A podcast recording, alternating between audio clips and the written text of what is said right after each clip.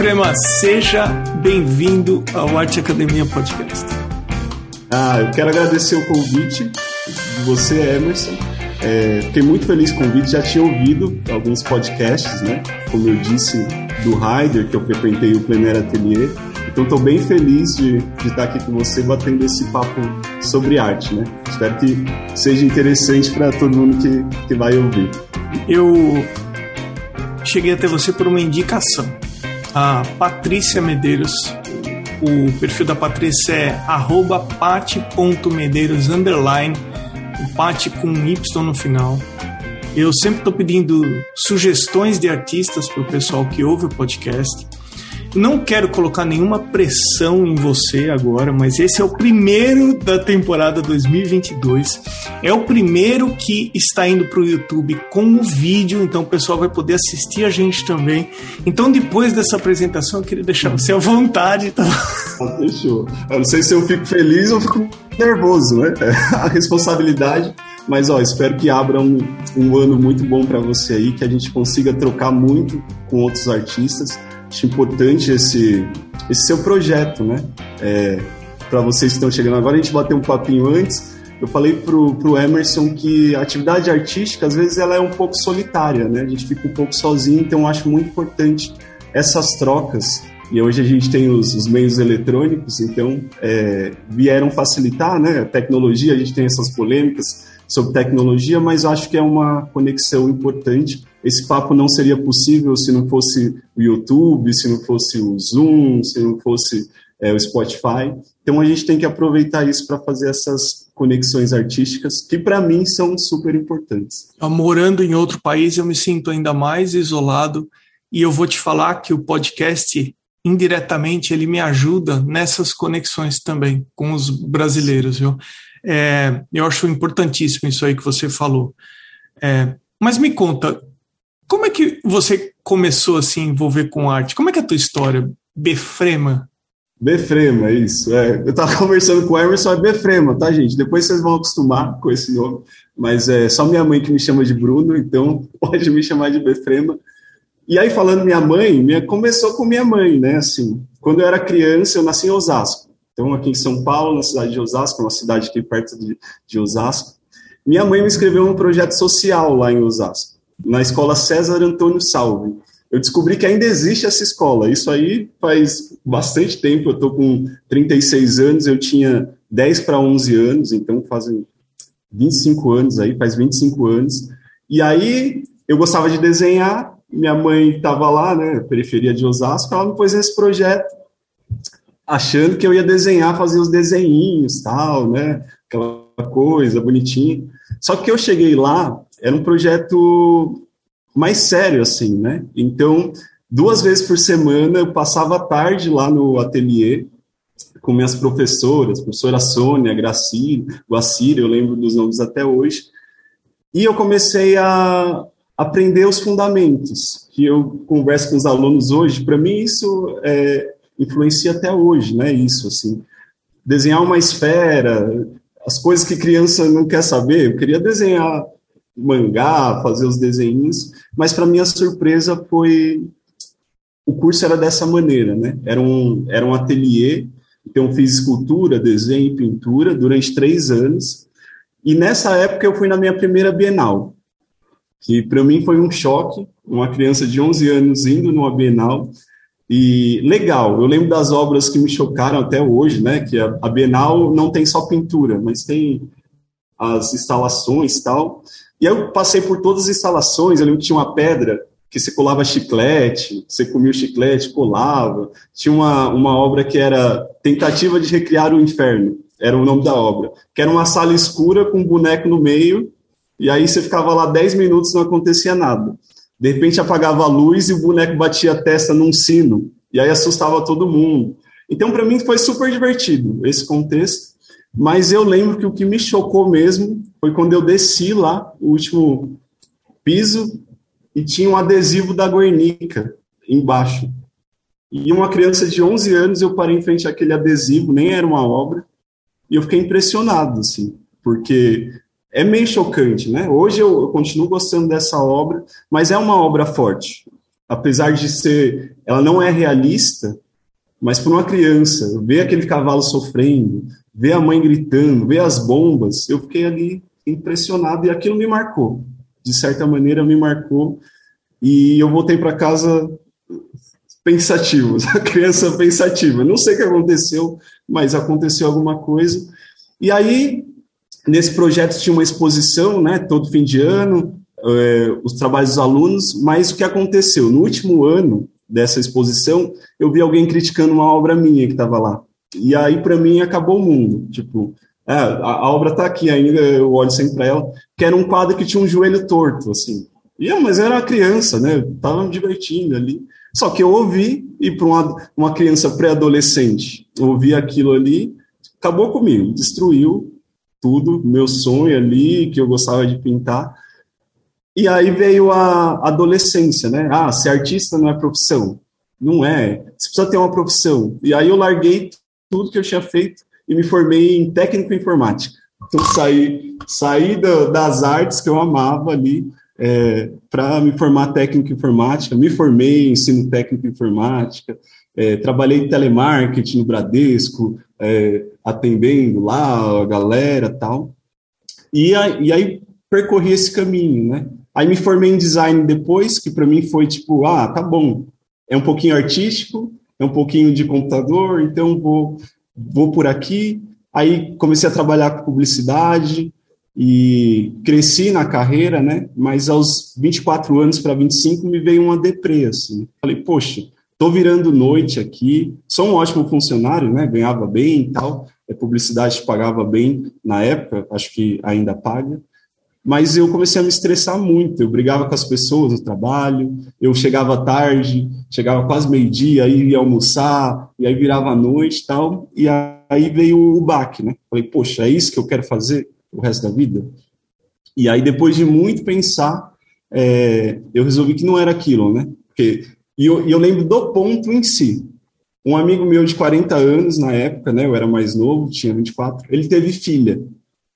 E aí, na semana que a filha dele nasceu, ele virou noite para fazer um projeto de publicidade, para fazer um site que entrou na sexta e precisava entregar na segunda. E aí eu olhei para o cara comendo pizza ali, acabou de ter filha. Falei, poxa, é, 40 anos, né? Se eu não sair daqui agora, e não que seja errado, tá? Para mim, caiu a ficha naquele momento ali. Não é isso que eu quero, não é isso que eu acredito. Eu estou dando um sangue aqui, eu sou ótimo funcionário, não é a empresa que é o problema, porque a empresa é daquela maneira. Eu que não estava satisfeito. E aí eu fui conversar com meus chefes, depois de pensar seis meses, então é, eu demorei seis meses para tomar uma decisão de cinco minutos, é bem isso, assim. Então fiquei seis meses. E aí eu levantei, era terça-feira, levantei, mandei um e-mail, preciso conversar com vocês. E aí fui lá falar com eles, falei, poxa, ó, não estou feliz, acho que vocês têm percebido, né, como eu estou reagindo aqui às situações. Pensei em trocar de emprego, fiz algumas entrevistas, mas acho que não é isso. Então, é, gostaria muito de sair e, e, a decisão que eu tomei foi: poxa, vou jogar um verde aqui. Vocês não querem me demitir? E aí eu pego o fundo de garantia e tal. E aí, para minha surpresa, eles me apoiaram muito, assim. Então, na minha jornada artística, eu sou muito grato a algumas pessoas. Eu contei, né, me abri e a gente fez um acordo. Eu não, não sei nem se eu posso falar isso, mas já faz muito um tempão a gente fez um acordo. E o fundo de garantia que eu peguei, eu fui morar na Irlanda. E aí eu voltei a, a pintar, né? Fazia muito digital nessa época pelo design, então fazia umas gravuras digitais, depois imprimia. E aí fui para Irlanda e lá eu comecei a vender essas obras na rua. Então tem as fotinhos lá, eu no, no Temple Bar vendendo essas obras. E aí, para minha surpresa, eu fui convidado para expor em duas galerias lá, com essas obras. Vendi as obras, fiz um tour pela Europa lá, conheci os museus. É, fui no Museu do Van Gogh, e chorei no museu tal. E, e aí, quando eu voltei para o Brasil, eu resolvi que se deu certo lá, ia dar certo aqui também. E aí, desde então, eu voltei em 2012, eu tenho me dedicado à, à jornada artística, né? Foi difícil essa retomada, porque eu fazia muito digital, né? Então, é, eu tenho a tablet aqui, eu desenho e tal, e eu achei que voltar para o manual ia ser é, mamão com açúcar, né? Ah, eu faço digital aqui, vou começar a pintar as aquarelas aqui, vou pintar meus olhos. E foi um choque muito grande, porque o digital, não, não desmerecendo o digital, né? Hoje eu enxergo muito que o resultado é, do digital, um bom resultado digital, também depende da base artística do artista dominar uma luz e sombra, um volume, uma composição de cores. É, mas na época foi um choque para mim. E aí eu falei, poxa, larguei tudo, meus amigos estão vendo que eu falei que você é artista, eu não consigo pintar uma aquarelinha aqui, porque eu não consigo manusear. E aí para mim foi um, um, processo de retomada, né? Assim, fiz alguns cursos caros, achando que ia dar certo, tal, seguia os tutoriais na internet, sabe? Ah, vou fazer um monte de tutorial aqui, que vou ficar bom, mas eu não conseguia pintar sozinho, né? No fundo era isso, consegue copiar, mas não consegue pintar. E aí eu fui, fui um amigo indicou para mim a PBA, não sei se você conhece aqui em São Paulo, Associação Paulista de Belas Artes, né? Então, artistas vão lá e compartilham um pouquinho da experiência nesse nesse espaço que tem lá. E para mim foi a surpresa. Eu conheci o Fábio Raibara, que foi meu primeiro mestre mesmo de pintura, e aí que mudou o jogo para mim, que ele começou a me ensinar a base. Eu lembro a primeira aula que eu cheguei lá, com um monte de tinta, aí ele falou, Befrema, como é que faz a cor prata na, na pintura? Aí eu abri o estojo, né, cheio de tinta, não, tem uma, uma cor prata aqui, E como faz a cor dourada? Aí você abriu o estojinho, a cor dourada. Aí ele falou: não, você vai tirar tudo isso aí que você tem. Não existe cor prata. Existe cor, as cores primárias. Misturando essas cores, você vai fazer todos os efeitos na pintura. Primeiro eu torci o nariz, porque não sei se você já passou por isso no começo, mas eu vejo isso nos alunos e vejo em mim também. Compra um monte de material, né? Vai na loja aqui, e aí compra um monte de coisa, aí chega alguém e fala, ah, não, joga isso aí fora. Joga fora não, né? Põe de lado que você vai usar só o, o básico. Eu torci o nariz, né? Quem é esse cara para me falar isso? Mas eu não estava conseguindo fazer do jeito que eu achava que era certo. Então, precisava de alguém ali para indicar e resolvi seguir é, o que ele me falava. E para mim, em quatro meses, sim, mudou o jogo. E aí eu, eu gosto de falar para os alunos isso, eu não vi ele pintar, mas ele estava ali do meu lado fazendo eu fazer as perguntas certas e buscar respostas, né? Que para mim foi o que mudou. Então, você acha que tem volume essa pintura que você está fazendo? O que, que você achou da luz e sombra? Ele não fazia para mim, mas ele estava ali me provocando, me provocando. E aí tudo que eu passei ali, né, das perguntas que ele fez e da prática que eu executei, fizeram eu, eu evoluir na pintura até o ponto que, que eu estou hoje. Então, é, eu sei que você tem um curso, né? É, eu também tenho, mas é importante o mestre, né? Ensinar a pensar, ensinar a fazer, é, não é ensinar a copiar, é diferente, né? A cópia pode te dar muita destreza para espadachim ali, né? Então, sabe fazer. Mas você saber a hora de fazer um efeito, saber a hora de colocar uma pincelada mais escura, de pôr uma textura, isso aí é pensamento. Então, sou grato muito ao, ao Fábio, porque ele não me ensinou a, pen, a pintar, ele me ensinou a pensar como um pintor, que me deu a liberdade para eu evoluir depois sozinho, alçar novos voos, testar, mas, em resumo, essa é a minha história de retomada. Depois disso, eu tive outros mestres, né, de, de pintura, mas sempre artistas, né, pessoas que estão produzindo, porque lá no começo eu caí muito na armadilha do, do tutorial, né, que é o resultado rápido, é, mas que você não entende. Então, essa é a minha história de, de começo. Comecei, larguei, traumatizei, depois voltei, aí, um pouquinho de humildade para dar o passo atrás, né? Porque às vezes é, ai, não preciso estudar mais, eu já sei aqui, eu já comprei o material, eu me viro, e aí hoje estou aqui. Aí hoje tem um ateliê aqui na, na Vila Mariana, e, consigo viver da, das coisas aqui. Ainda dou minhas cabeçadas, mas a, o Fábio lá atrás me deu a segurança para acreditar que eu podia. Que no fim, a, a, jornada artística é, é, muito isso, né? Não tem o fim. Ah, eu sei tudo e agora eu pinto, eu sento ali, eu já sei como o quadro vai ficar. Não, é uma jornada e toda pintura é uma batalha. E acho que o mestre, né, você está aí como mestre, eu aqui também, o papel do mestre é, é dar essa virtuosidade para o pupilo, para o aluno, é, experimentar, mas experimentar da maneira correta, sem buscar atalhos, atalhozinho que vai dar o resultadinho. Então, é, em resumo, essa, essa é a minha história com a arte.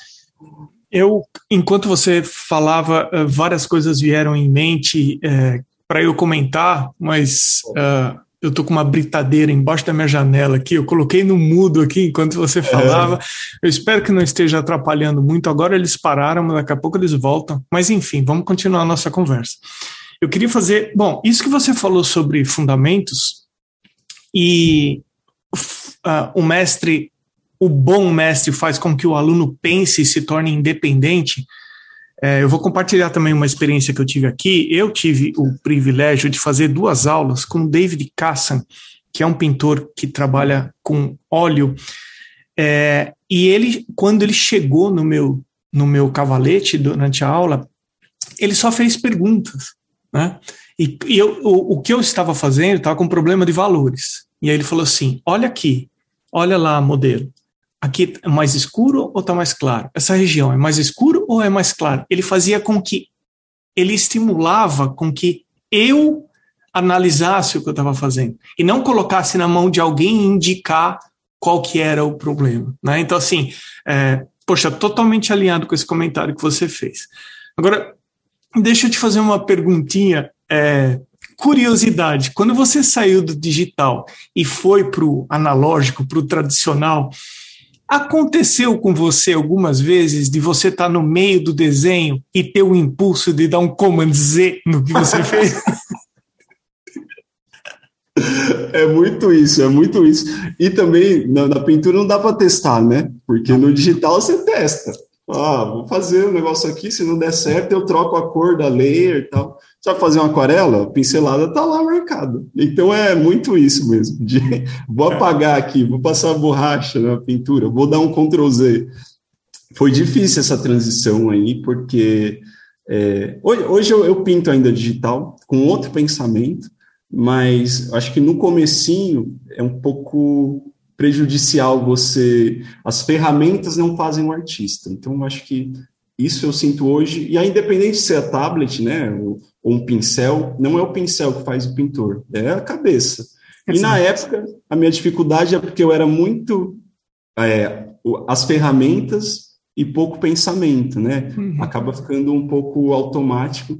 Então eu passei por isso também. Hoje eu encaro o digital de uma outra maneira, porque a pintura começa aqui, né? Começa, eu falo para os alunos, a pintura é, é, cabeça, olho, e depois a mão, e depois a ferramenta. Não é a mão, depois o olho, depois a cabeça. Você tem um, um olho muito bom, você consegue copiar, né? Você consegue ficar comparando, mas não é só olho. E a, o equilíbrio da pintura, e a, a, textura, a perspectiva atmosférica, que às vezes não tem na foto, né? Que você pega a foto e tá tudo em alta resolução. É, então você tem que ter o pensamento, é o pensamento que guia. O olho, você vai comparando com o pensamento. Agora, se você é só mão, você só tem técnica, aprendeu 10 efeitinhos ali com o pincel, isso não é uma pintura, né? É uma técnica, é tipo um, vou chamar assim, uma exibição de, de alguns movimentos que eu aprendi. Isso que você falou do David Cassan, ele estava te ensinando a, a, pensar, a olhar. Depois você vai, você vai fazer a mesma pergunta o resto da vida. Exatamente. Porque, e aí você, você, vai ter o, o, pensamento, vai guiar a sua ação, e não a sua ação vai guiar o pensamento. Então, é, é, é difícil falar isso às vezes, porque eu vejo muito foco na técnica, né? Não, é a técnica, eu quero a técnica, eu quero fazer a técnica. Não adianta você saber a técnica e não saber a hora de usar. Senão você vai ter, sei lá, é, é como o karatê, né? Precisa saber os movimentos básicos, depois você vai para uma competição, porque aí na hora da competição é que a coisa rola mesmo. Você não tem a previsibilidade da, da técnica ali. Mas você precisa estar dominando o pensamento, o olho para você olhar seu adversário, e aí o golpe ele sai na hora certa. Agora, se você só souber o golpe, não vai adiantar muita coisa. Então, é, com os meus alunos, principalmente, a dificuldade é essa, né? Muita gente chega querendo a solução pronta. E eu falo, sinto muito, você quer a solução pronta? Você não vai ser artista, porque nunca está a solução pronta. É, e não dá para você ver as coisas do jeito que eu vejo. Eu sou mais alto, você é mais baixo, você usa óculos, eu não uso, eu tenho uma dor nas costas, você não tem, um é destro, outro é canhoto. Se eu te ensinar só o movimento da mão, é o meu movimento. Agora, se eu te ensinar a pensar, você vai usar o seu corpo aí para fazer a sua pintura, de acordo com o que você gosta, o seu estilo tal, mas a base da pintura é inegociável. Eu falo sempre isso, a base da estrutura é inegociável. Você vai fazer uma firula lá no fim, bacana, mas a base da pintura, não vou negociar com você se, se tem volume ou se não tem. Isso aí é, é base. Agora, a cor que você prefere e tal, tudo bem, você pode escolher, mas a harmonia de cores é inegociável. É, cores análogas serão cores análogas, cores é, opostas serão opostas. Isso é inegociável, porque a gente enxerga de uma maneira, né? É, é a gente tem o mesmo aparelho, o sol ilumina para todo mundo igual mas é, o estilo próprio ele surge com esse domínio da base. Então, foi assim que eu fui, vou chamar educado, né, artisticamente, e foi o que funcionou para mim durante a, a jornada artística. Porque, é, não sei se você concorda, Emerson, eu acho que pintar é pintar, é, desenhar é desenhar. Não é o lápis que, que desenha, né? É, não é a, a técnica em si, a aquarela, o óleo, o acrílico, o pintor que sabe o que está fazendo, ele pode até patinar um pouquinho, né? Quando troca de técnica, mas ele vai saber que o, que o, o quadro ali, a obra, ela pode dar mais, se ele está com a cabeça boa, independente do, do meio, né, que ele está utilizando. Então, a técnica é importante, é, mas ela não pode é, predominar nesses outros fatores que, para mim, são a cabeça e o, e o olho, né, do, do artista. Sim, eu, só para sim, eu concordo e para complementar, falando da importância dos fundamentos, a gente conseguiu a independência para escrever, seja um texto para um blog, seja uma música, uma poesia, porque lá no começo a gente aprendeu a desenhar a letra A e saber como que ela se comporta do lado da letra B. Depois para montar uma palavra, depois montar uma estrutura de uma frase. Então a gente esquece que para aprender a escrever, a gente começou pelos fundamentos, né? Exato. né? E, e, e é a mesma coisa a estrutura cúbica, cilindro, uh, os fundamentos, Exato. valores, uh, luz e sombra, enfim. É, concordo plenamente. Befrema, meu caro, como é que é o teu processo de criação? Você gosta de observar ao natural, você observa por fotografia, você pinta lá prima, você faz um esboço antes, você desenha antes. Conta um pouquinho sobre como que é o seu processo. Certo. É, vou contar hoje e como foi, né? Eu já passei por vários períodos, vamos dizer assim. Várias então, fases. Várias fases. Teve a época que eu achava que era o realismo. Então, eu fiquei três anos no ateliê de realismo. Foi muito bom tecnicamente. Então, aprendi mesmo a copiar foto né? Copiava foto igualzinho, sabe aquelas fotos. Demorei três anos para perceber que eu deixei de ser quem eu era artisticamente para atingir uma técnica. Então eu fazia igualzinho a foto, mas a pessoa do meu lado também fazia igualzinho a foto e a outra pessoa era igual a foto. Então é, era muito resultado e pouco processo. Né? Então a sou uma máquina de pintar. Então olha aqui, olha a foto aqui, não dá para saber o que, que é foto, o que, que é. Não acho errado também, eu sou, eu sou um cara muito de não tem certo ou errado. Tem escolhas. Naquele momento, quando eu entrei, fazia sentido minha escolha. Quando eu saí, não fazia mais sentido aquela escolha, mas cumpri um papel. Então, não me arrependo de ter feito. Mas nessa fase era muito. Parecia que eu estava pintando para o outro, sabe? Então, eu preciso mostrar que eu, que eu domino, que eu sei, que eu consigo tal. É, então, acho que a, arte foi foi moldando minha personalidade também, e minha personalidade foi moldando minhas escolhas na arte. Hoje, pinto bastante do natural, então é, é importante, e aí eu estava conversando com os alunos outro dia falando isso. Vocês chegam para mim e vocês querem, Befrema, me ensina a pintar o céu. Ah, como é que faz o efeito da nuvem? Aí eu falei, você olhou para o céu hoje? Ah, ah, não, mas eu tenho essa foto aqui. Mas que céu que você quer pintar? É um, é um céu que está chovendo? É um céu ensolarado? É o, é o seu céu aí que está no hemisfério norte? É o céu do sul? Você precisa olhar lá o céu. Não existe como pintar céu. Existe pintar. Então você tem que observar lá. Não existe. Existe recortar, esfumar, existe uh, o tom mais quente, um tom mais frio, existe um contraste elevado, um contraste menor. Não existe pintar céu. Uh, a pintura né, não é a literatura. Não, a gente não nomeia tanto as coisas na pintura, né? Assim, ah, vou pintar um cabelo, me ensina a pintar um cabelo. O cabelo do Emerson ou o cabelo do Befrema? Que cabelo você quer pintar? Porque eu não vejo cabelo, eu vejo massas, né? Claros, escuros e cores. Eu estou então... vendo cada vez menos cabelo em mim, mas vamos em frente. eu vou, vai chegar o meu momento também, deixa eu curtir, deixa eu curtir um pouquinho mais. Meu pai é carequinho, então possivelmente a, a é. genética não falha. Mas é, é difícil, né, essa literalidade das coisas. Existe maçã, pera, banana? Não, para o pintor existe manchas. E a gente tem que lidar com isso ali na hora da, da pintura. Então, essa observação do mundo, para mim, é muito importante. Sempre que eu posso passar isso para alguém, é, não como é, regra, mas como benefício mesmo. Então, se olhar uma árvore ali, não, cada árvore é uma pessoa, porque cada árvore tem um cabelo, um gingado ali, não tem como eu te ensinar a pintar uma árvore. Eu posso olhar uma árvore com você e a gente resolve aqui, de acordo com o repertório, como você constrói essa árvore na sua pintura. Então, eu pinto hoje muito de observação, e uma coisa que eu aprendi com o mestre é fazer o esbocinho antes, né? É uma boa obra, ela não começa na, na tela, ela começa aqui, de novo. Então, eu bato muito nessa tecla. Fazer um esbocinho do claro escuro, é, eu pinto bastante aquarela aqui.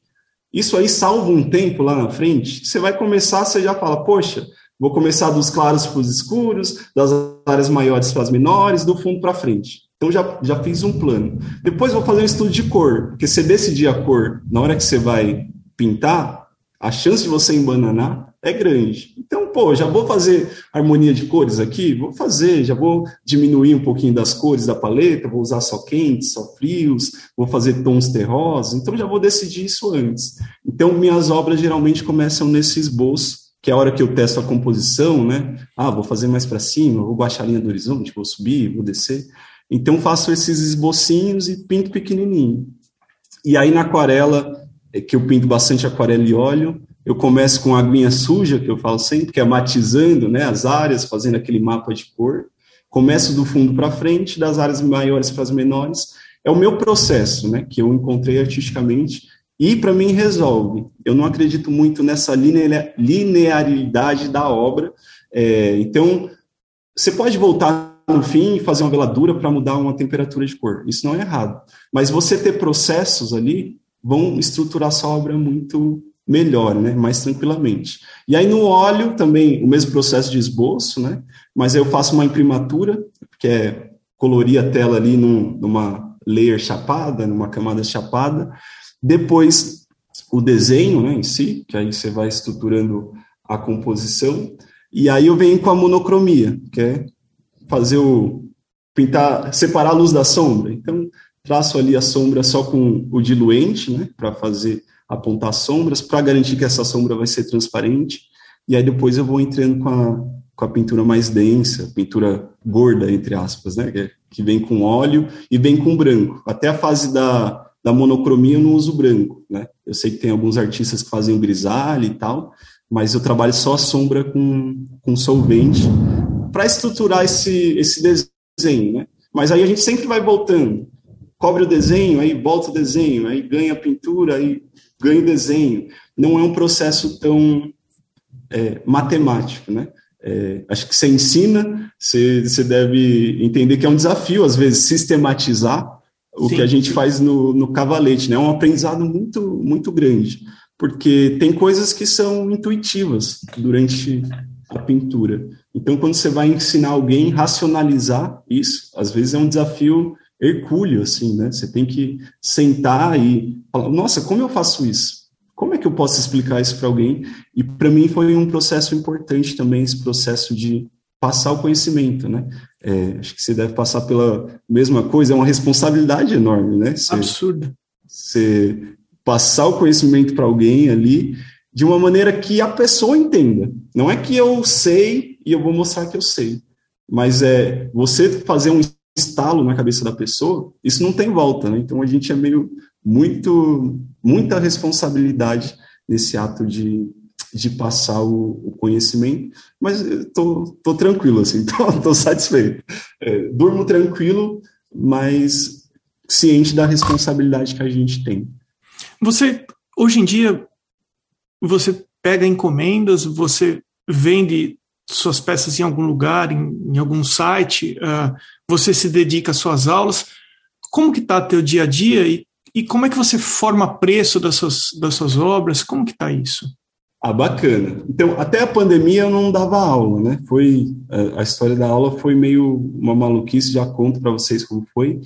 Mas eu vim construindo essa carreira. Eu já fiz caneca, camiseta, já fiz gravura, já trabalhei com galeria e não deu certo, já fiz de tudo nessa vida que você imaginar. Pano de prato, já fiz pano de prato, já fiz tudo. Já trabalhei consolidado, né, que eu deixava as obras numa loja e ficava com a porcentagem. Já vendi na rua, então experiências mil aqui nessa nessa se virar da arte. O que virou o jogo para mim foi entender não era quantidade, a quantidade de pessoas que meu trabalho chega. Isso é importante também. Mas a qualidade das conexões que eu tinha. Demorou uns sete anos para eu entender que se eu tivesse uma rede de apoio de pessoas que conheciam minha história, que tiveram contato com uma obra minha, né, um amigo que indicou, era muito mais válido para mim do que tentar ter like nas redes sociais. Uhum. Então, ah, vou postar meu trabalho todo dia, tal, porque quanto mais gente é, vê meu trabalho, melhor. E aí teve uma frase que eu li em algum lugar que ser famoso não é profissão que eu acho que tem muito isso hoje, né? Não, eu preciso ter muitos seguidores, eu preciso ser famoso. Não, hoje o que, o que me sustentou é, a carreira inteira foi essa rede de apoio. Eu disse no começo que é, eu sou muito grato, né, a algumas pessoas, muitas pessoas, porque no fim o que fez a virada de jogo para mim, para eu viver de arte e parar com, com o mito de ah, não dá para viver de arte, foi trabalhar melhor essas conexões focar em fazer bem, focar em amar o que eu faço aqui todo dia e compartilhar essa história com o mundo, mas sabendo que o mais importante eram as pessoas próximas ali. Então hoje eu posso dizer, não gosto de dizer que é um privilégio é, viver de arte, né? É, não gostaria de dizer isso, mas eu entendo que, principalmente quando eu vim da Irlanda para o Brasil, lá era normal vender. Tipo, a galera não ficava negociando preço, é, mas o que eu entendi é que aqui, às vezes, eu estava vendendo para as pessoas erradas. Não é todo mundo que quer um quadro. É, às vezes a pessoa tem outra preocupação e eu estou ali empurrando, compra um quadro, que não sei o quê. Poxa, mas sei lá, eu tenho outra preocupação, eu nem tenho casa, por que, que eu vou querer o seu quadro e tal? Então, entendo que é uma série de fatores, mas hoje eu tenho essa rede, né, de, vou chamar de apoio, tá? Mas são, são amigos que indicam amigos, alguém que viu. Outro dia uma pessoa comprou um quadro e falou: Eu te sigo há três anos, agora eu consigo comprar um quadro seu. E aí eu fiquei, eu fico feliz, fico emocionado. Falo, Poxa, a pessoa está três anos aqui. Ah, não, eu conheço sua história, eu vi que você foi para Irlanda e vendeu na rua, estou te acompanhando e tal. Então, para mim, isso fez, fez mais sentido. Hoje eu tenho um ateliê aqui, fazia ateliê aberto, né, que para mim era super gostoso porque a galera vinha aqui, tinha cerveja, a gente conversava, aí as pessoas compravam os quadros, não porque elas estavam bêbadas, mas porque elas vinham comprar, faz parte da estratégia, mas, mas elas vinham aqui, e aí veio a pandemia, né? Plau. E aí eu participava de eventos, de feira, fiz algumas parcerias com a Cacau Show também, de licenciar marcas, mas pontuais, né? O que me sustenta mais são as vendas dos quadros, mas na pandemia veio o choque de, de realidade. O ateliê fechou e, e aí eu achei que a pandemia ia durar 40 dias, porque quarentena, quarentena e não sei o quê. E aí o que rolou na pandemia é aquele desespero, né? Putz, não, vai durar só 40 dias. Então, 40 dias eu me viro. Aí 40 dias virou 50, virou 60, E eu falei, putz, preciso me virar. E aí uma coisa bacana, que eu, se eu posso dar um conselho de empreendedor para todo mundo aí, não chora muito. Eu choro também, às vezes, ali no travesseiro, vou lá no cantinho do ateliê e choro. Mas busque alternativas, né? Sempre. Quanto mais rápido você buscar essa alternativa, mais você passa. E você perde o tempo de, de ficar para baixo, assim. Aí eu, eu tive a ideia de fazer uma exposição quarentena. Então, durante 40 dias, a galera das redes sociais me mandava foto e eu ia pintando ao vivo no Instagram. Depois, se a pessoa quisesse, ela comprava o quadro ou não, sem compromisso. Então, a galera mandou as fotos, só que engajou muito isso, né? Aí saiu uma reportagem na Folha, que ah, artista se vira na pandemia, na Folha não, no Estadão. E aí a galera comprou os quadros. Isso me sustentou durante o primeiro ano de pandemia. Mas aí eu fiz um amigo lá do, do Recife. Ele falou: Ô Befrema, eu não te conheço, mas eu vi você explicando aqui durante as, as lives. Ele até comprou um, ele foi um dos retratados. Por que você não faz um curso? Aí eu falei: Ah, curso não, não sei ensinar, muito trabalho. Só que aí a importância da, da rede de apoio, né? O Davi, né? Que Davi Felipe virou meu grande amigo. O cara, ele pesquisou os cursos da internet falou: Befrema, aqui os cursos de aquarela que eu encontrei, esses são os preços. Eu não pedi para ele fazer, mas sei lá, é, pessoas boas atraem pessoas boas, eu acho muito isso. É, e aí eu falei, poxa, empolgadaço. Aí eu comecei a, a gravar o curso, tal, não sabia muito o que fazer. E o Davi veio me visitar, então essa coisa do artístico é muito louca, né? Você não sabe o quanto você toca as pessoas, você não tem noção é, onde sua obra vai chegar, você não tem esse controle né, da, da obra. E aí ele veio aqui, a gente conversou, super meu amigo hoje. Fiz o curso e comecei a fazer esse curso online. Torci o nariz, torci, porque ah, todo mundo faz curso, não sei o quê, não dá para ensinar. Mas hoje eu já mudei de opinião, acho que os cursos online é outra pegada, você consegue enxergar o que a pessoa está fazendo, você consegue rever, você consegue tirar uma dúvida. E aí comecei com curso de cores, né, que chamava O Segredo das Cores na Aquarela, mas achei que era pouco, porque a, a cor na aquarela é importante, né? Para você atingir resultados profissionais na aquarela, precisa dominar a cor, porque a tinta é transparente, todas as camadas se influenciam. E aí o curso O Segredo das Cores na Aquarela virou a comunidade da aquarela, que hoje é um curso completo. Então hoje eu divido é, o meu dia a dia entre pintar, então eu tenho essa disciplina de, de pintar, né, todo dia. É, a profissão lá na agência não tinha que fazer um layout todo dia, senão eu era demitido. Então, criei essa disciplina de pintar sempre, e aí divido entre produzir conteúdos para os alunos, né, dar os feedbacks e tal. E que você falou que está fazendo podcast há mais de 100 dias, eu estou há 48 semanas seguidas dando aulas de aquarela no, ao vivo no YouTube, e foi um compromisso que eu, que eu tive comigo mesmo. Então, é... e hoje eu colho os frutos, né? Eu costumo dizer que na primeira live, eu não sei como foi seu primeiro podcast. A primeira live tinha minha esposa, eu num outro celular e minha mãe assistindo a aula. E eu falei, poxa, e aí você fica deprê, né? Eu sou ser humano, fala, poxa, que merda isso. Hoje, tipo, tem live que tem duas mil visualizações por semana tal, mas é um processo. E aí que você me perguntou dos preços, né? É, também, não, não sei se passou por, você passou por isso, mas quando a gente começa, a gente ouve todo mundo, né? Ah, não, isso aqui é muito caro, isso aqui é muito barato. Não, que eu tenho um amigo que faz na galeria e ele cobra 55 mil. Ah, não, aí o outro fala, ah, não, é 20 reais, porque senão você não vai vender, porque você precisa vender quantidade. E aí você vai ficando inseguro, né? Você começa, quanto é que eu cobro? Ah, vou cobrar barato, ah, vou cobrar caro. Demorou também 10 anos para eu entender que quem dá o preço sou eu. E aí eu fiz vários cursos no Sebrae de empreendedorismo, tal, para entender que eu tinha que levar a carreira como um empreendedor, um empreendedor, né, um empreendedorismo ali. E aí sentei também, importante, os mestres, né, da vida. Então os encontros nunca são acasos assim. A gente pode aproveitar, porque lá no Sebrae o cara falou, Befrema, você tem quanto você gasta de material? Aí o cara totalmente empresário, né? Quanto você gasta de material? Faz uma planilha aí. Eu falei, eu nunca anotei isso aí. Eu vou lá e compro o material. Quanto você gasta de aluguel? Ah, não sei, não, anoto isso aí. Quanto você gasta de luz? quanto tempo você passa atendendo um cliente quando ele pede uma encomenda? E aí foi a mesma coisa da tinta lá que falaram para eu tirar as tintas, eu fiquei torci o nariz, falei, que é esse cara? Nunca pintou e tal. Mas aí eu sempre baixo baixo um pouquinho e falo, pô, esse cara tem mais experiência que eu, vou aproveitar aqui, vai que rola alguma coisa. E foi quando eu comecei a planilhar meus gastos como se fosse um trabalho. Então, custo fixo, não sabia nem o que era custo fixo. Né? Custo fixo, ah, luz, o aluguel que tem que pagar, internet tal. Ah, os custos, custos variáveis, os materiais, quanto eu gasto de material por mês, quanto é meu salário, quanto eu preciso de grana para viver bem.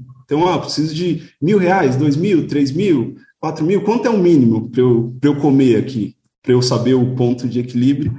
E aí eu cheguei num preço por hora, que foi o dia que Deus desceu, bateu aquela luz na minha cabeça, e eu falei, não, eu preciso trabalhar X horas por mês, cobrando isso aqui, para eu continuar pintando. Então, minha primeira fase é essa aqui. O que, que eu faço para o mundo sustentar uma coisa que eu amo fazer? Eu não, não preciso ficar rico de hoje para amanhã. Todo mundo quer ficar rico? Quer, mas para mim o principal, o mais valioso, é continuar produzindo. Porque dinheiro lá na frente eu perco. Posso perder, posso acontecer alguma coisa que eu gaste o dinheiro. Mas eu continuar produzindo, eu não me vejo parando de produzir, porque hoje eu explodi a ponte, né? Eu não tenho outra profissão para fazer. Então eu comecei a levar a sério. Então hoje eu tenho preço por hora, e, e aí eu, eu defini metas. Então, eu comecei estagiário da pintura. Então, foi igual a empresa. Fiz igual o cara me explicou lá. Estagiário. Quem está começando nas artes pode cobrar 10 mil reais? Você está seguro para cobrar esse preço? Você investiu tempo e, e dinheiro para cobrar esse preço? Não. É sincero. Você tem que ser sincero. Não. Tá, eu estou inseguro ainda. Eu não sei tudo aqui.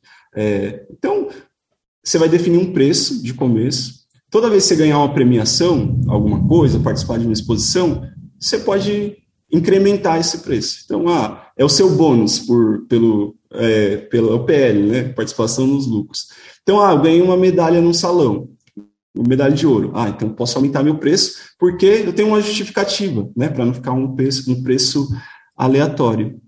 Então, hoje eu cobro dessa maneira. Então, eu tenho coisas que eu queria fazer. Então, poxa, investi num curso, comprei o curso do Emerson. Ah, então eu estou investindo na minha carreira. É como se fosse uma empresa. Então, eu vou cobrar mais, é, vou cobrar um pouquinho a mais. É justo quando você tem essa, chamar de regra, né? Mas esses parâmetros internos, você aumentar seu preço, porque aí você vai ficar tranquilo para falar. Então, não, eu comprei um curso do Emerson, eu estou investindo na minha carreira, eu não vou te vender um quadro por 100 reais, porque não paga, não paga minha luz, não paga meu material, não paga meu salário, não paga meu investimento. Então, você fica mais tranquilo para falar, poxa, entende, você quer um quadro de 100 reais? Você vai lá na, nas lojas aqui, na Urban Arts, e compra um pôster. Não tem problema, eu não vou ficar chateado. Eu ficava chateado quando a galera queria que eu baixasse o preço ou, ou não queria comprar. Mas é, é a necessidade daquela pessoa. E acho que fazer isso me deixou mais tranquilo para cobrar pelo meu trabalho para ele me sustentar. Que eu acho que o ponto principal, e aí acho que existem outras crenças, né?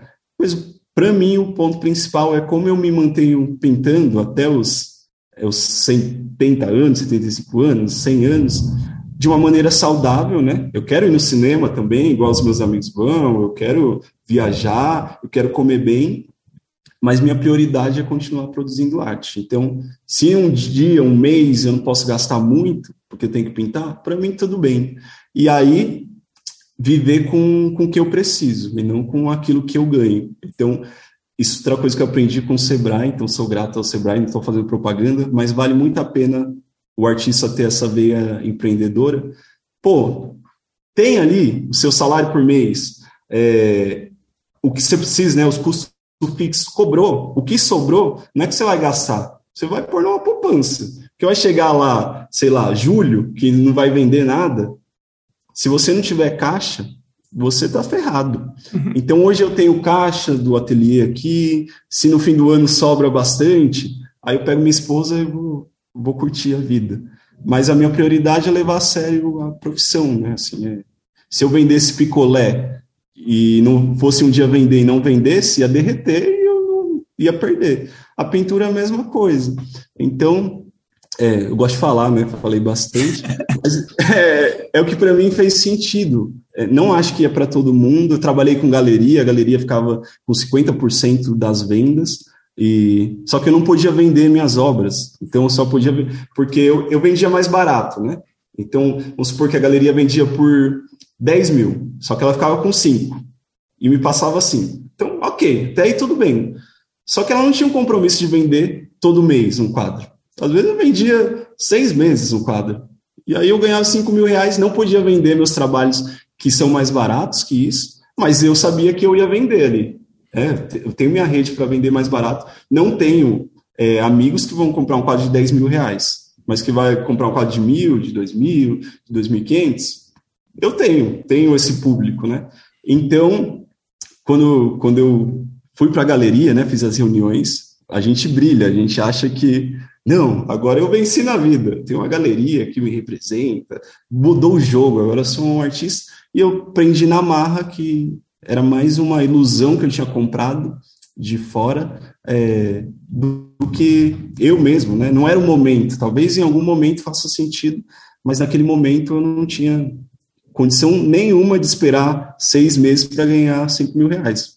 Eu preciso pagar aqui o, a água para lavar os pincéis de aquarela, preciso lavar. Então, é, é, é viver. Eu acho que a dica que eu dou para quem está passando por isso, escute quem tem mais experiência, não precisa seguir passo a passo o que estão te, te mandando, né? Mas escutar, acho que o conselho que eu dou é escutar com, com, com parâmetro ali, né? Você não precisa fazer tudo, porque é a experiência da pessoa, mas existem pessoas que já passaram pelo que você passou e que podem te ajudar nesse, nesse processo. Mas escute conselhos de pessoas que você sabe que estão interessadas em você, né?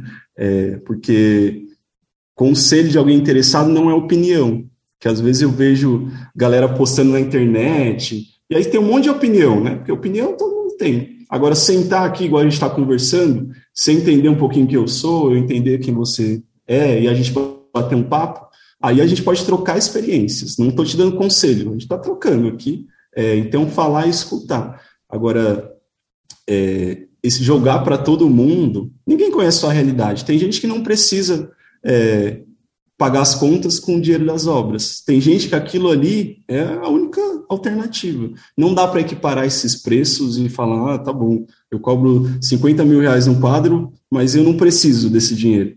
É diferente para quem quem está ali na batalha e quer viver disso. Então, ah, você tocou num ponto importantíssimo só fazendo uma pequena correção. Você falou, ah, você está fazendo podcast ininterruptamente por mais de 100 dias. Na verdade, são mais de 100 semanas, né?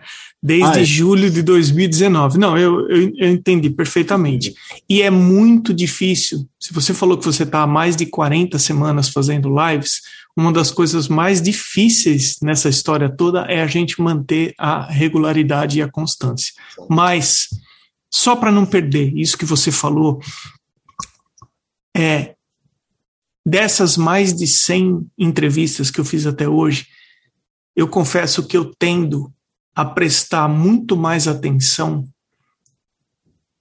na fala de quem vive vendendo arte do que tem, quem tem alguma outra fonte de renda e fala como que a arte tem que ser feita. Para mim, para mim, isso tudo, o teu histórico, isso tudo que você aprendeu, isso tudo que você está trazendo nesse nosso bate-papo, tem um valor e eu presto atenção, é. principalmente porque você foi encontrando meios para viver da arte. Então eu, eu tendo a prestar mais atenção no que sai de uma pessoa que paga as contas vendendo arte. Sim, que, que é diferente, né? E, e, não tem fórmula vida, né, Emerson? Assim, é, é difícil falar, faz assim que vai dar certo. Eu fui encontrando. Uma época eu fazia pano de prato para vender, porque. Não, é fácil falar, difícil é fazer. Desculpa Exato. te interromper, segue. É. É, não, mas eu fiz pano de prato, viu? Sei lá, vai vender pano de prato. Mas eu fui lá fazer, né? E aí, eu acho que se eu tenho uma qualidade, não me bajulando, eu vou lá e faço. Você falou, o Emerson falou para fazer uma coisa, vou lá fazer. Mas eu tenho aqui um radar para. Não deu certo. Tá, eu fui, eu fiz, não deu certo. Eu não sou muito de ficar pensando, sabe assim? Eu planejo, sou de Capricórnio, como diria minha esposa, se tudo é planilha, tudo é planejado, isso é uma coisa mas é, nenhuma teoria sobrevive ao campo de batalha. Então, você precisa fazer. Não tem como eu falar assim, cobra X por, por seu quadro, essa é a tabelinha que eu cobro aqui, usa isso. Não tem como. É, quem que vai comprar seu quadro? Quem que, que tem. A galera tem grana, é uma necessidade, não é? Isso aí você vai encontrar o seu o seu público, a sua realidade, né? Eu acho que cada ser humano tem uma realidade, isso que é muito bacana na arte, isso é bacana na vida, a gente vai encontrando caminhos. É, é importante estar maleável, né, para curtir essa jornada, mas ela não acaba. Talvez daqui um tempo eu fale, Emerson, tudo aquilo que eu te falei, hoje eu trabalho com galeria e para mim é o melhor negócio que tem. Vai ser um momento lá na frente que eu vou viver e vou testar de novo. Não tem como é, não gosto de cagar regras, né? Assim, é, não tem regra, é o que é bom para você. Para mim, o que faz sentido é eu sustentar uma coisa que eu amo fazer, que é pintar. Então, se tiver que vender mais barato ainda, porque isso paga minhas contas e eu vivo bem, ok, não, não tem problema. Estou fazendo para mim, sim. É, é, não sei você, mas acho que o artista é muito é, é igual um cachorro, né? Que se diverte com uma garrafa PET. Você der um pincel para o artista, e umas tintas e um papel, poxa, ele vai se divertir. É isso que é pintar, né? Sentar no cavalete e fazer. A tomar champanhe, ir na exposição. Hum, é, é divertido. É divertido. Eu gosto de ir numa festa. Mas isso não é ser artista, né? É, ser artista é, às vezes, sentar ali no cavalete e falar, pô, deu tudo errado aqui hoje, não saiu nada aqui. É, mas é, é, o processo artístico. É, Para mim, é isso que faz sentido. Então, demorou para eu chegar nesse ponto? Demorou, porque às vezes a gente fica na rede social e vê um monte de coisa, e o artista saiu na revista tal e tá na festa tal. E, Poxa, tá bom, é divertido isso, mas uh, os bastidores da, da pintura não é isso, né? É, é, acordar, tomar um cafezinho, sentar ali no cavalete e, e produzir. O resto é, é consequência. É muito menos glamour, glamour do que aparenta, né? Mas, o Befrema, nós estamos chegando no final do nosso bate-papo e agora, na temporada 2022, eu estou tentando simplificar o meu processo do podcast e certo. despender menos tempo na edição. Então, eu sempre deixo no final o entrevistado à vontade para ele falar alguma coisa que ele julgue que é importante, que ele gostaria de deixar gravado no, na entrevista, no episódio dele. Mas antes, é, eu fiz uma lista aqui e eu vou falar aqui o perfil das pessoas que apoiam a causa, apoiam esse projeto aqui do podcast e vem apoiando há muito tempo. E eu, cada vez que eu falo o perfil dessas pessoas, é uma forma de retribuir esse apoio que eu recebo. É, Para quem, se por acaso quiser apoiar o podcast, é só ir lá no arteacademia.com.br, na página podcast, e também pode seguir o podcast no Instagram, no arroba Emerson Ferrandini. As pessoas que hoje estão apoiando o podcast são, com o arroba na frente, eu fiz uma listinha aqui. Arte Gravura, Amanda Underline Novas, Underline Arts, Beatriz Underline Lima, Underline Arts, Cibele Monteiro ponto arte, que eu conheci pessoalmente agora em dezembro, e pessoalmente é ainda mais simpática do que quando nós gravamos a entrevista. O Duarte Underline Vaz Underline, que apoia o podcast faz muito tempo. Elaine Underline Art Underline Drawings. Desenho.designio. Irmigard Underline Desenho, a primeira apoiadora do podcast. Janaína Ângelo.art, Mari Delmonte.art, Mário Sérgio.freitas, May com Y Underline Paintings, Mônica Mendes Artista, msouto.art, Osvaldo underline Soares underline arte, Pellegrini Ivana também é uma pessoa incrível, Sérgio underline Fuentes underline Ilustra e o Vinícius Mendes ponto arte. Eu sou muito grato a essas pessoas Eu tenho apoiadores anônimos também. É, mas vamos lá. Tem alguma coisa que a gente não conversou que você gostaria de deixar gravado nesse episódio? Ah, muitas coisas, né? Acho que, construímos Fique uma amizade. à aqui. vontade. É, construímos uma amizade aqui. Eu gosto de falar, né? Eu gosto de, de ouvir também, mas acho que entendi a proposta aqui, então sempre deixa eu falar. Mas poderia ter me interrompido se quisesse. Mas, ó, é, acho que o, o, ponto é esse, né? É, a arte é uma jornada, não, não é o começo, o fim não é o resultado. O artista que busca só um resultado, ele tem um sprint de corrida muito rápido. É, você pode ir até a esquina ou você pode ir até o Japão. O artista que quer o resultado rápido, ele vai até a esquina. Ele vai chegar num resultado bacana, né? Porque ele se dedicou. Mas a arte é muito mais, é uma vida. Para mim é isso, né? Eu gosto de pintar, gosto, gosto dos resultados que estão aqui, gosto. Mas a quantidade de amigos que eu fiz, a quantidade de experiências que eu tive, minha esposa eu conheci pelo meio da arte tal, a gente está juntos há 11 anos agora. Então, é, foque no processo. Eu acho que é, é, meio egoísta isso, mas no fim a gente faz para a gente, né? É, acho que é gostoso fazer, você deve gostar do que você faz. Eu gosto muito do que eu faço. E para mim e para você, o que eu falo é uma obrigação do artista mostrar o trabalho. É, não é todo mundo que faz arte, então a gente que está aqui, a gente de certa maneira é privilegiado. Eu sei que tem que pagar as contas, que é difícil, as críticas, sim, mas o artista, para mim, ele é o corajoso, sabe? É, é mais fácil trabalhar numa coisa que você não gosta, é mais fácil seguir uma, uma rotina. Então, separar cinco minutinhos para produzir uma coisa que não existe, porque o artista que a gente faz, a gente põe no mundo coisas que não existem. Seu desenho você não gosta, acha feio, acha bonito, não tem problema. É, tem um filósofo que fala isso: um desenho de uma criança é polêmica, tá? Isso aqui é, ótimo para terminar com a polêmica.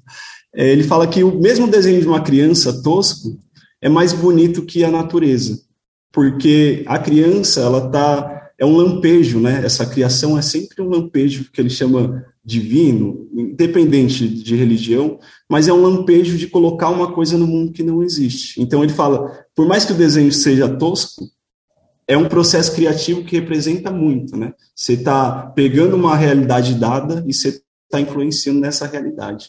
Então, se eu tenho um recado para deixar, é, eu gostaria que vocês olhassem a arte apaixonadamente como eu olho. Então, é, não é o resultado, mas é a entrega. Nunca vai estar tá bom do jeito perfeito, mas essa produção ela é muito bonita. Então, é, não é a venda, não é o champanhe, não é o like da rede social. É você colocar no mundo coisas que não existem e é um pedacinho de você. Não abra mão de quem você é para pintar todo mundo igual, para seguir o estilo de outra pessoa. Não, a base da pintura, vou terminar com isso. A base da pintura é inegociável, né? Mas o, o estilo pessoal, o que você gosta, o jeito que você vê o mundo, ele é singular. Então, foque na base e aí você com o tempo vai desenvolver esse estilo, porque esse estilo ele já existe em cada um. É o jeito que a gente foi criado, é o jeito que a gente a nossa o nosso biotipo, né, a mecânica o braço, tal, eu desloquei o ombro umas três vezes. Isso faz parte do meu estilo, porque é o jeito que eu seguro o lápis. Eu operei o joelho, então às vezes eu tenho dor nas costas, eu tenho que pintar sentado. Isso é estilo, porque a obra vai sair de acordo com, com quem fez. Mas essa base da pintura, ela é o ponto mais importante, é o que eu busco passar para os meus alunos.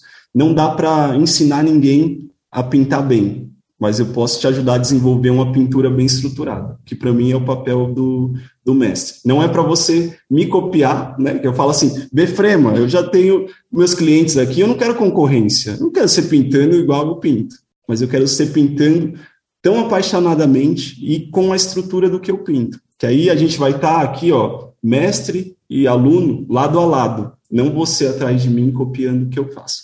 Então, acho que era isso. Quero agradecer muito o convite. Eu fiquei super empolgado quando você me chamou. E eu sou meio vida louca mesmo. Chamou, eu venho aqui, testo. Depois eu falo, ah, não gostei, eu gostei. Então, é, eu gostei muito. não sei como a galera vai ver isso, mas eu gostei muito de estar aqui. Acho essas trocas super importantes. Então, mais uma vez, Emerson, obrigado pelo convite. E galera, apoia aí o podcast, porque é super importante essas trocas. E. Seguimos! Seguimos. Galera, tá chovendo aqui em São Paulo, deu um raio, caiu a internet, ossos do ofício, acontece, tecnologias. Eu parei bem na parte, vou voltar, que eu estava falando. Galera, apoiem o podcast. Essas iniciativas, elas são muito importantes para a arte. É, eu estava conversando com o Emerson, a gente falou um pouco disso. A consistência, ela é muito difícil. E vocês não sabem o trabalho que dá para nós artistas aqui manter essa consistência. A gente tem outras preocupações também, né? A gente, assim como você que está aí, eu não sei se você pinta ou não, a gente tem conta para pagar, tem filho, tem esposa, tem pai, tem mãe. Então, é, iniciativas como essa do Emerson, uma iniciativa de fazer as lives, é, elas é, é, um empenho, né? Muito grande. Ninguém pediu, vamos falar assim, ah, ninguém pediu para vocês fazerem isso, mas a gente gosta e acho que a gente está cumprindo um papel que a gente acha que tem que cumprir.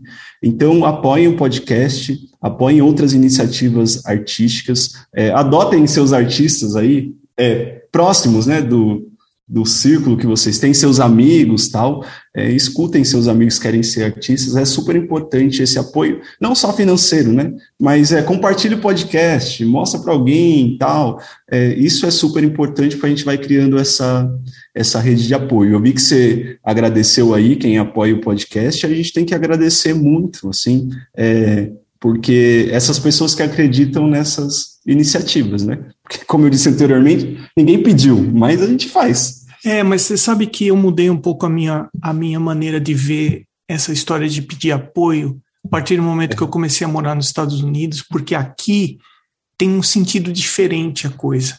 Sim. No Brasil tem tem um certo coitadismo por trás de quem pede apoio. Aqui nos Estados Exato. Unidos tem, tem uma abordagem mais assim. Se isso está te trazendo benefício, se está, se você está se beneficiando dessa causa, apoia por apoiar uma causa, um sentido, um projeto, uma, uma ideia, e não apoiar por dar uma força no sentido de ah, tá bom, vai, ele precisa de um apoio, coitado. É. Não, eu, eu, eu mudei um pouco, porque aqui tudo pede apoio. Todas Exato. E até o sentido da palavra mesmo, né?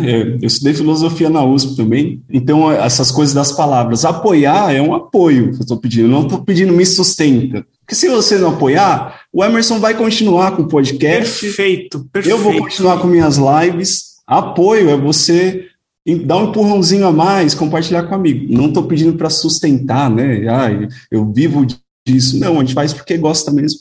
Então, é, os apoios vêm. É, acho que quando a gente faz de coração, a galera sente, né? É, você não precisava fazer, eu não precisava fazer. Então, é, esses apoios surgem, mas como apoio, exatamente o que você falou. É impulsionar para que mais pessoas é, vejam esse conteúdo super bacana. Então, agradecer novamente os apoiadores, a você e, e a todos os artistas que, que, que, fizeram outros podcasts, né? Acho que é, eu não fui o primeiro, eu estou aqui depois de uma trajetória enorme, então deixo aqui meu agradecimento também a, a quem participou do primeiro podcast, que é, é o, o primeiro, é. e todos os outros, né? A vida é sempre essa corrente de é. uma jornada, então a gente nunca está sozinho. Befrema, eu agradeço honestamente você, obrigado por você despender o seu tempo para bater esse papo comigo. É, eu quero agradecer a Patrícia também por, pela indicação do Befrema. Obrigado, viu? Cara, de nada. Obrigado também pelo convite. Quero agradecer o, o carinho. Assim, acho que a gente nunca prevê. A gente não é mãe de nada, né? A gente não sabe o que vai acontecer. Mas acho que a gente sempre tem que estar inteiro nas coisas que a gente está fazendo. Exato. Sentir você muito inteiro aqui, muita entrega, então a, a recíproca é verdadeira. Muito obrigado pelo convite. Não sei até onde vai chegar esse podcast, mas se chegar em uma pessoa e fizer sentido para aquela uma pessoa, acho que você cumpriu o seu papel e eu cumpri o meu papel. É, então, acho que obrigado mais uma vez. Nada é por acaso, então tenho certeza que coisas acontecerão. É, a gente não sabe o que, mas alguma coisa vai acontecer. Nem que seja para alguém falar, ah, Befrema fala demais, mas vai acontecer alguma coisa. como artistas, a gente acabou de fazer mais uma peça artística, de colocar no mundo uma coisa que não existia. Então, é, não cabe a nós agora saber onde vai dar isso aqui, mas a gente fez a nossa parte. Então, como que as pessoas encontram o seu curso? Como que as pessoas passam a acompanhar o trabalho que você faz? Onde é que as pessoas te acham?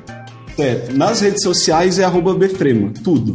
Instagram Befrema, YouTube Befrema, Facebook Befrema, Pinterest Befrema, tudo é Befrema. Então, é, tudo a rede social barra Befrema. Meu curso, ele fica fechado, né? Então, ele não é um curso que dá para entrar a hora que quiser. Então, ele abre algumas vezes ao ano, mais ou menos umas seis vezes por ano. E, mas tem as aulas gratuitas toda semana lá no YouTube. Tem um curso gratuito de introdução à aquarela, para aprender a comprar o material, as técnicas básicas e uma pintura. E aí, para você aproveitar mais essas aulas que, que acontecem toda semana lá no YouTube, a aula fica no ar sete dias, depois elas viram conteúdo exclusivo para os alunos. Então venham para uma live dessa, você vai ver que é divertida, a galera se conhece, é os Vida Louca da Aquarela, é a galera, a galera que passou a vida inteira e está começando agora. Minha menor aluna tem 14 anos, a mais velha tem 83. Então é, é uma energia muito bacana. Toda terça-feira lá no YouTube, 7 horas da noite, tá? Então vai das 7 às 9 mais ou menos. E eu sempre tenho um workshop que para mim é a jornada na aquarela, que é o que, eu, que a gente conversou um pouquinho aqui de como eu saí lá de quase desistir da aquarela até estar tá conversando aqui com o Emerson essa jornada inteira, que para mim é importante, mais importante do que ensinar técnica para alguém, é colocar a pessoa no, na energia certa de evoluir, porque essa, essa, essa técnica o Emerson vai é, refinar até o fim da vida, eu também vou refinar até o fim da vida, mas se tiver com a cabeça, não tiver com a cabeça boa, você, sua caminhada vai três passos, depois você desiste. Então, Vamos fazer uma coisa então? Vamos tirar um print da tela aqui para eu colocar no Stories o primeiro episódio que vai com o vídeo para o YouTube e aí a gente já fica ah, atualizado. Fechou. fechou. Tira o print, eu vou tirar aqui também, a gente faz os dois posts. Deixa eu, deixa eu fazer. Ah, eu já tirei o meu. Vou tirar. Pronto. Feito. Befrema, obrigado, grande abraço, sucesso para você, viu? Obrigado, obrigado novamente, Emerson. Sucesso pra gente, que nossa jornada na arte seja bem